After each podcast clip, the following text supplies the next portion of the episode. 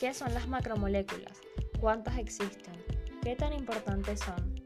Estas y muchas otras preguntas son las que se nos pueden venir a la cabeza cuando nos mencionan algo acerca del tema. Pero descuida, no es tan descabellado como parece. Nosotras te demostraremos qué tan divertido puede ser aprender cosas nuevas. Esperamos que te sea de gran ayuda para una mejor comprensión. Empecemos.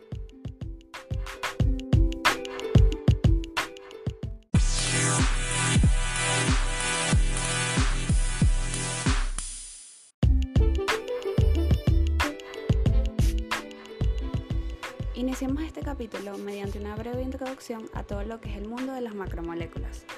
Las macromoléculas son moléculas de un gran tamaño, generalmente producto de la unión de unidades de moléculas más pequeñas, conocidas como monómeros, a través de procesos naturales o artificiales.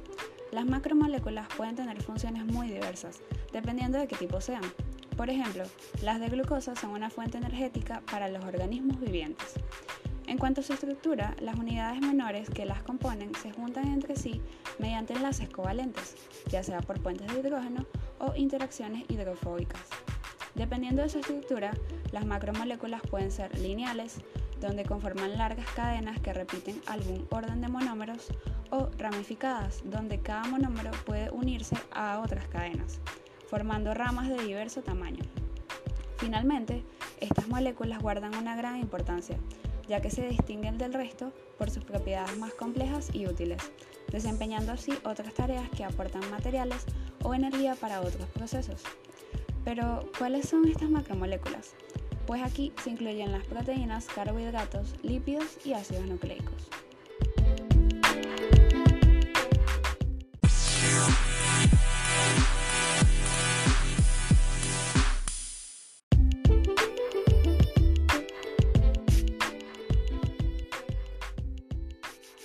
Las proteínas son moléculas formadas por aminoácidos que están unidas por un tipo de enlace conocidos como enlaces peptídicos. El orden y la disposición de los aminoácidos dependen del código genético de cada persona.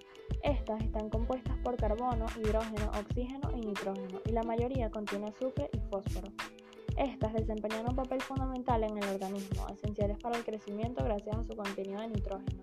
También lo son para la síntesis y mantenimiento de diversos tejidos o componentes del cuerpo como los jugos gástricos, la hemoglobina, entre otras. La proteína casualmente se relaciona con nuestra investigación, ya que en un estudio publicado en Journal of Clinical Investigation, científicos demostraron que la proteína de unión acil-CoA o ACBP, presente tanto en animales como en humanos, tiene una influencia directa en las neuronas que nos permite mantener un peso saludable, mostrando además que las neuronas reducen la ingesta de alimentos. Neuronas POMC están en estrecha comunicación con los astrocitos que producen la proteína ACBP.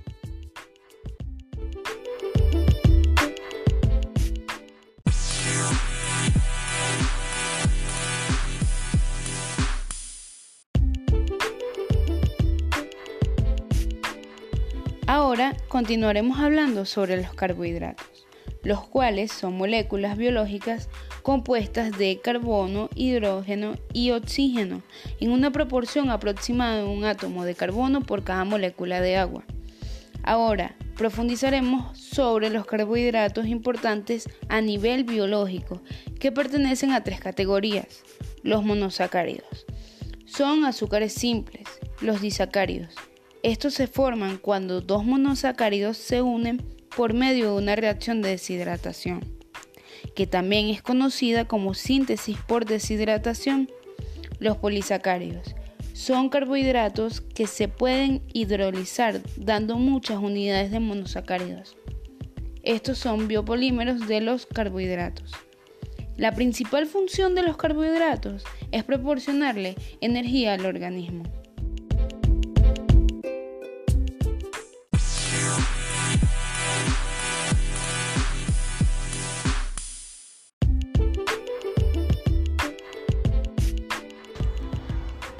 Seguidamente tenemos a los lípidos. Podemos decir que son un grupo heterogéneo de compuestos orgánicos.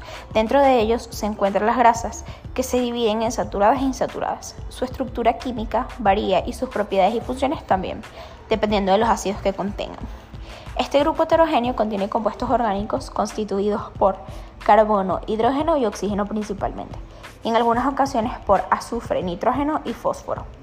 En los alimentos que consumimos en nuestra vida cotidiana existen fundamentalmente tres tipos de lípidos, los cuales son las grasas o aceites, los fosfolípidos y los ésteres de colesterol, los cuales muestran un componente común que son los ácidos grasos, los cuales existen en tres tipos, ácidos grasos saturados o AGS, ácidos grasos monoinsaturados o AGM y los ácidos grasos poliinsaturados o AGP. Estos se clasifican principalmente en dos categorías, los cuales son los saponificables que se subdividen en simples y complejos y los no saponificables. Todo lo mencionado anteriormente tiene una función sumamente importante en los seres humanos, ya que nos ayuda a almacenar energía a través de la ingesta de grasa, porque en nuestro cuerpo se acumulan los lípidos en los tejidos adiposos, los cuales acaban transformándose en una fuente de energía extra y también ayuda a regular la temperatura de nuestro cuerpo.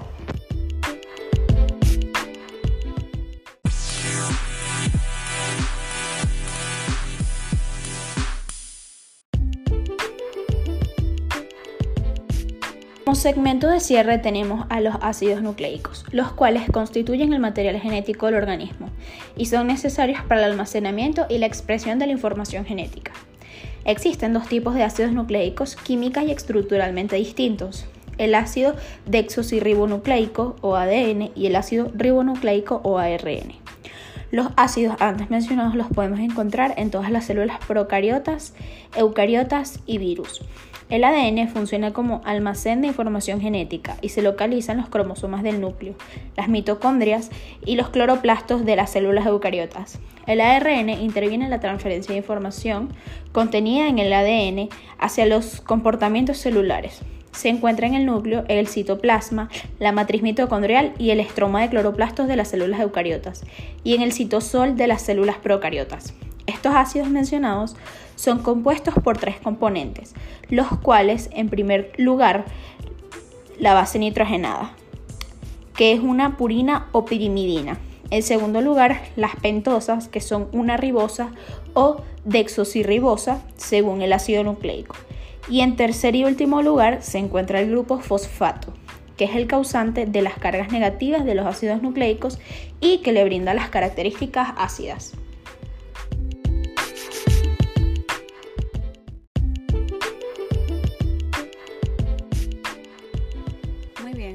Entonces, como conclusión, tenemos que a pesar de lo diminutas que pueden llegar a verse las macromoléculas, estas cumplen procesos orgánicos tan importantes como lo de respirar, permitiendo así la existencia de la vida misma tal y como la conocemos.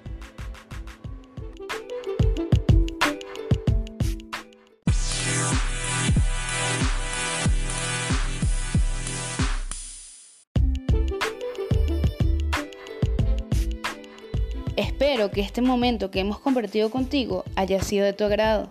Seguiremos publicando nuevos capítulos con mucha más información para que tus conocimientos sigan aumentando. Así que para mantenerte al tanto, no olvides seguir nuestras redes sociales.